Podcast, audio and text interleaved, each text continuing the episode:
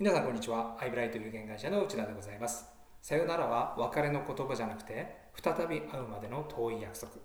薬師丸ひろ子さんが歌うヒット曲「セーラー服と機関銃」作詞木杉悦子さんの印象深い歌い出しです。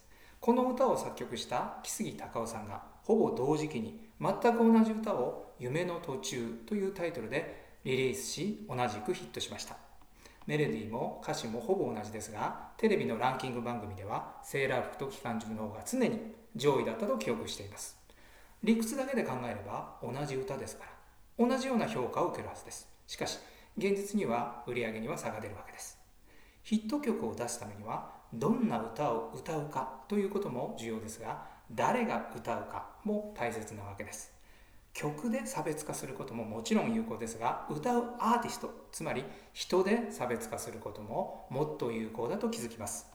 この話は保険業に通じます。保険が思ったように売れない。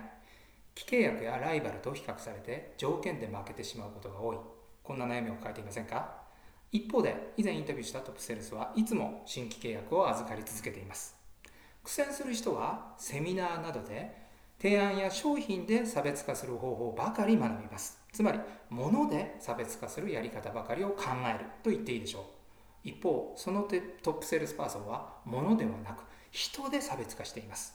いわば歌の歌詞やメロディーで差をつけるのではなく歌うアーティストで差別化していると言っていいでしょう。セーラー服と機関銃の話と全く同じです。